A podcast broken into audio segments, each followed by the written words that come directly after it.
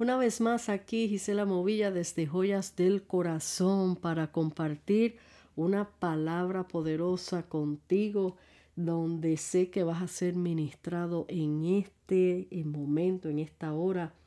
Y el tema que lleva por título de esto que quiero compartirte se llama ¿Hay vida debajo de los escombros? Ese es el título. ¿Hay vida debajo de los escombros? Es una pregunta que el Señor nos hace en esta hora para que meditemos en esta palabra que voy a traer, una corta reflexión donde eh, se puede aprender muchas cosas y aplicarlo dentro de nuestra vida espiritual. Quiero comenzar hablándoles un poquito acerca de eh, las remodelaciones que a veces nosotros hacemos en nuestras casas y yo recuerdo que hace tiempito, cuando remodelamos nuestra sala, comedor, eh, bueno, empezó nuestra idea en nuestra mente, qué era lo que queríamos hacer y pintar y, cambiar la estructura del techo, de, del ceiling, del techo que tiene, tenía la estructura esa antigua del que le llaman el popcorn ceiling. Y ustedes saben, los que hacen remodelaciones, lo, lo fastidiosito que es este quitar ese popcorn ceiling este hace mucho mucho reguero. Y yo recuerdo que cuando empezamos a hacer todo esto muy contentos porque queríamos cambiarle la cara a la a la sala y cambiar el color de pintura y hacer todas estas cosas y decorarla un poquito mejor estábamos visualizando de antemano cómo iba a quedar cómo iba a quedar. Pero hay una cosa que a veces se nos olvida, nosotros los que queremos remodelar nuestras casas, se nos olvida que antes de ver esa cara bonita de lo que estamos visualizando en nuestras mentes, se nos olvida que tenemos que entrar en un proceso de mucho, mucho trabajo, de mucho reguero. Eh, personalmente a mí me gusta que me remodelen las cosas, pero que no me hagan mucho reguero. Y es imposible, es imposible remodelar una casa, remodelar algo dentro del hogar sin que se salgan las cosas de orden, de control. Y, y recuerdo muy bien que teníamos la casa, Dios mío, vueltas patas para arriba, como decimos nosotros. Eh, y había mucho plástico por, por, las paredes, por los muebles, para que no cayera eh, pintura y no cayera lo que estábamos raspando del techo. Eh, y en ese momento me vino esta idea de traer una breve reflexión con un videíto acerca de lo que estábamos haciendo en la casa. Y parte de eso es lo que les voy a hablar en esta, en este, en esta tarde a ustedes. Em, cómo antes de nosotros visualizar, antes de nosotros ver eh, el trabajo final de lo que esperamos, cómo tiene que haber rompimientos, tiene que haber movidas difíciles que cuestan trabajo y quizás dolorosas para nosotros en el momento en que Dios comienza a trabajar. Dios ve en ti el trabajo culminado y por eso Él no mira como mira el hombre. El hombre nos mira con todos nuestros defectos, el hombre nos mira y nos critican y nos dicen, ah, pero de ahí puede salir algo bueno, de ahí va, esa persona ha sido eh, un alcohólico, esa persona ha sido esto, esa persona ha sido lo otro, y siempre estamos señalando y no vemos con los ojos del Señor a esa vida. Y cuando el Señor alcanza a una vida para salvación, él mismo dice en su palabra, venir a mí tal como tú estás. Porque el trabajo de transformación sabemos que le toca es al Espíritu Santo. Entonces quiero leerte un poquito acerca de eh, este tema que les quiero hablar. Y, pero quiero que vayamos al libro de Nehemías, porque voy a utilizar esto como ejemplo, cómo, cómo ocurren estas cosas y, aplicarlos a, este mensaje. En el libro de Nehemías 4, el versículo 1 al 2 y después del eh, después el 4, que tengo entendido, dice así, cuando oyó Zambalat que nosotros edificábamos el muro, se enojó y se enfureció en gran manera e hizo escarnio de los judíos. Y habló delante de sus hermanos y del ejército de Samaria y dijo, ¿qué hacen estos débiles judíos? ¿Se les permitirá volver a ofrecer sus sacrificios? ¿Acabarán en un día? resucitarán de los montones del polvo las piedras que fueron quemadas.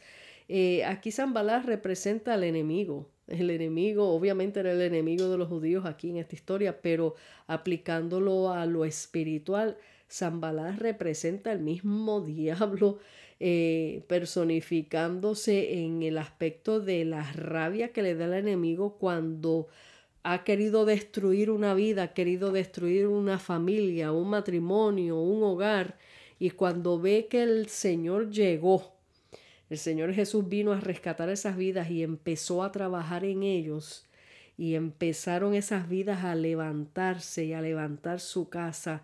En la palabra del Señor empieza el enemigo, ah, pero esta, esta, gente van a levantarse del polvo o esta gente se creen que van a resucitar de, los escombros, en otras palabras.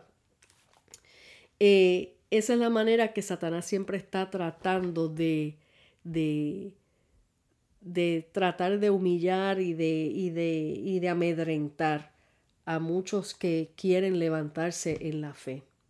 Así que cuántas veces visualizando otra vez en lo lo que les hablé anteriormente de la remodelación, cuántas veces hemos visto demoliciones de un edificio y todo queda como polvo, inservible, sin remedio.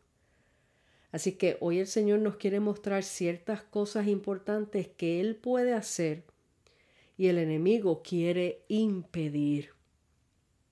Presta atención porque si tú en estos momentos estás eh, tratando de levantarte en la fe, de volver a los caminos del Señor, de, de volver a rehacer tu familia, de, de tratar de, eh, claro está, en tus propias fuerzas no lo vas a poder hacer, tiene que ser a través del poder del Espíritu Santo y dejar que Él obre en su perfecto momento.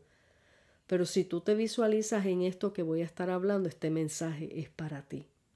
Presta mucha atención. aunque todo parezca destruido, viene una reconstrucción y con ella viene una oposición. Cuando veas oposición en tu vida, prepárate. Es porque viene una reconstrucción maravillosa. Antes de lo nuevo viene la demolición aunque parezca negativo, Dios se glorificará. Siempre llegarán los mensajeros del desánimo, los que intimidan y tratan de detenerte en tu reconstrucción, en tu transformación. Te dicen, ya tú no tienes remedio, lo tuyo no durará. Eh, y les cuento como testimonio de cuando mi esposo y yo nos reconciliamos. Había, estábamos paseando por la calle. Recuerdo muy bien una noche, ya reconciliados, nos fuimos a pasear. Íbamos agarrados de mano, íbamos por la calle y de repente cuando íbamos a, a doblar en una esquina de la calle, vino un loco de esa misma esquina, se apareció un hombre de... Eh, un loquito, como decimos, de la calle, y vino corriendo y se tropezó con nosotros, pero al tropezarse con nosotros, lo primero que dijo, lo primero que dijo fue este, eh, ah, lo de ustedes no va a durar. Una persona de la nada, que apareció de la nada, nosotros empezando eh, a caminar en, en esa reconciliación que Dios había hecho mi matrimonio, en esa transformación, yo volví a los pies del Señor y ahí mi esposo y yo nos reconciliamos, estábamos separados y Dios hizo la obra de reconstruir nuevamente mi matrimonio, mi familia, pero el enemigo no le gustó eso. Y nos tropezamos con ese loco y cuando nos vio, pero con esa furia, ah, lo de ustedes no va a durar. Eso fue la... Y siguió corriendo, siguió corriendo. O sea, Satanás no quiere que te levantes de tus ruinas. El plan de él es persistente, es de mantenerte tendido en los escombros de tu vida, llorando y lamentándote. Hay estrategias para levantarte de los escombros y mantenerte en pie. Número uno, orar. Esa es la número uno, que esa debe ser nuestra espina dorsal para mantenernos de pie, la oración, orar. Y eso puede leer en Nehemías 4, versículo 4 al 5 y Nehemías 4, versículo 9. Y vamos a, vamos a, a buscarlo rapidito por aquí. Me esperan un momentito porque lo estoy buscando desde mi celular para avanzar. Dice Nemías. Nemías 4, como dije, eh, versículo 4 al 5. Vamos a ver. Y dice en la versión de Reina Valera, dice, esto es una oración que estaba, que estaba haciendo aquí Nemías. Dice, oye, oh Dios nuestro, que somos objeto de menosprecio, y vuelve el baldón de ellos sobre su cabeza, y entrégalos por despojo en la tierra de su cautiverio. No cubras su iniquidad ni su pecado se ha borrado delante de ti porque se airaron contra los que edificaban. Esta es una de las oraciones. Y la otra, en el otro, en el otro versículo 9, en el versículo 9, déjame ver dónde está. Versículo 9 dice, entonces oramos a Dios y por causa de ellos pusimos guarda contra ellos de día y de noche. Ahí está la clave. Cuando estamos orando al Señor continuamente por X situación, por nuestra vida, todos los días tenemos que orar porque todos los días vienen ataques, todos los días el enemigo está acechando tu vida para que no te levantes, no cumplas el propósito de Dios creyendo Él que no lo vas a... El Señor cuando se determina algo con tu vida, Él lo va a cumplir. Claro está, si tú nunca te desvías de ese propósito. Pero el enemigo siempre está como león rugiente buscando a quién devorar. ¿Cómo puede devorar a un hijo de Dios? Cuando se duerme, no está atento, no está en oración, baja la guardia, ahí el enemigo ataca. Entonces, número uno, como les dije, orar. Y aquí ellos dicen también que estaban orando y pusieron guarda contra ellos, o sea, se mantuvieron alerta. Una vez que tú estás orando, tú no bajas la guardia. Tú te mantienes alerta, alerta ante las acechanzas del enemigo. Y el Espíritu Santo te va a dar ese discernimiento de ver el enemigo venir de lejos y ya tú estás preparado para el contraataque en el espíritu, claro está, no en la carne. Así que la oración, eh, número dos, creer. Fe de que veremos nuestro milagro finalmente. No importa el tiempo que, que, pase, no importa lo que te diga la gente, no importa si Dios te prometió ese milagro, tú lo vas a creer hasta que tus ojos lo vean. La persistencia, tienes que persistir en la reconstrucción de tu vida. Levántate, no te quedes tendido o tendida entre los escombros de tu pasado. No te acomodes en los escombros de tu pasado, porque todas las cosas Dios las borra, las echa a las profundidades de la mar. Él está haciendo siempre cosas nuevas en nuestra vida. Pero el detalle está en que tú no te quedes tirado llorando tu pasado. El número cuatro, estar siempre alerta con la espada en mano, que es la palabra de Dios. Y vamos a, y, como vimos en Nehemías 4, 9, que eso es lo que estaban haciendo. Ellos estaban, dice la palabra, que ellos estaban continuamente en esos muros con la espada en la mano.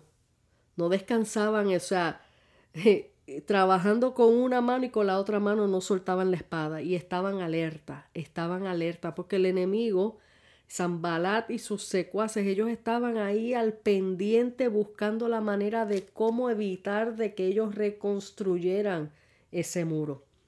Hasta querían negociar con ellos, hasta querían que, eh, que ellos se hicieran aliados de ellos, pero todo era una estrategia para atacar nuevamente. Amén. Perdón. Así que esas son las estrategias para levantarte de los escombros.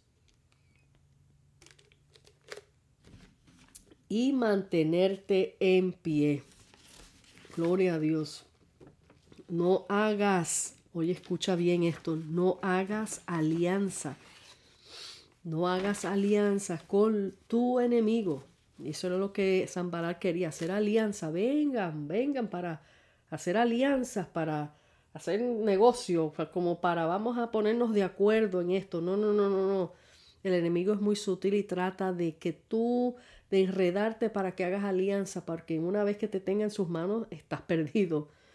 Satanás tratará de hacer alianza contigo para engañarte y luego darte un golpe de estado. Él es persistente, te muestra con sutileza una cara amistosa para que aceptes sus ofertas. Ojo, oído, presten atención a lo que el Señor les está hablando. Si ya tus murallas, esto ya hablando cuando ya tu reconstrucción espiritual ya está levantada y solo te faltan, solo te queda por poner la puerta. Si leen toda la historia ahí en Nehemías, ustedes van a ver a qué se refiere esto. Eso está en Nehemías 6:15 para que lo leas luego. Si ya tus murallas están levantadas y solo te queda por poner la puerta, no te rindas. No te recuestes diciendo, ah, ya mis murallas están levantadas, ay, yo lo que me falta es la puertecita nada más. No te rindas, no bajes la guardia. No te rindas, quizás esa puerta sea tu matrimonio, un hijo perdido en vicios, un ministerio, un llamado de Dios, un nuevo trabajo, tu vida personal con Dios. Aunque no lo creas, hay vida debajo de esos escombros de tu vida y Jesús te resucitará si solo le crees a Él y no le crees al espíritu de Zambalat, que es el diablo. Así que quiero que te grabes este breve mensaje en tu corazón y pregúntale al Señor, Señor, dentro de todo lo que me está pasando, me siento que ya soy escombro, que no hay no hay propósito. Solamente tú me puedes levantar y solamente tú sabes si debajo de estos escombros hay vida. Y yo te digo desde ahora en el nombre de Jesús, hay vida debajo de tus escombros. Solamente levántate en la fe Entrega tu vida completamente a Jesucristo. Levántate, párate firme ante el enemigo. No sueltes la espada, que es la palabra del Señor. Mantente vigilante a tus alrededores. Cree, cree, cree, solo cree al que te llamó, solo créele al que murió por ti en la cruz, que lo hizo por gran precio para salvar tu vida. Y mantente firme porque el resto lo continuará el Señor a través de tu vida. Y esas murallas y esa reconstrucción será culminada por el poder de Jesucristo. Dios te bendiga, Dios te guarde. Aquí te deja tu amiga y hermana en Cristo, Gisela Movilla desde Joyas del Corazón. Hasta la próxima.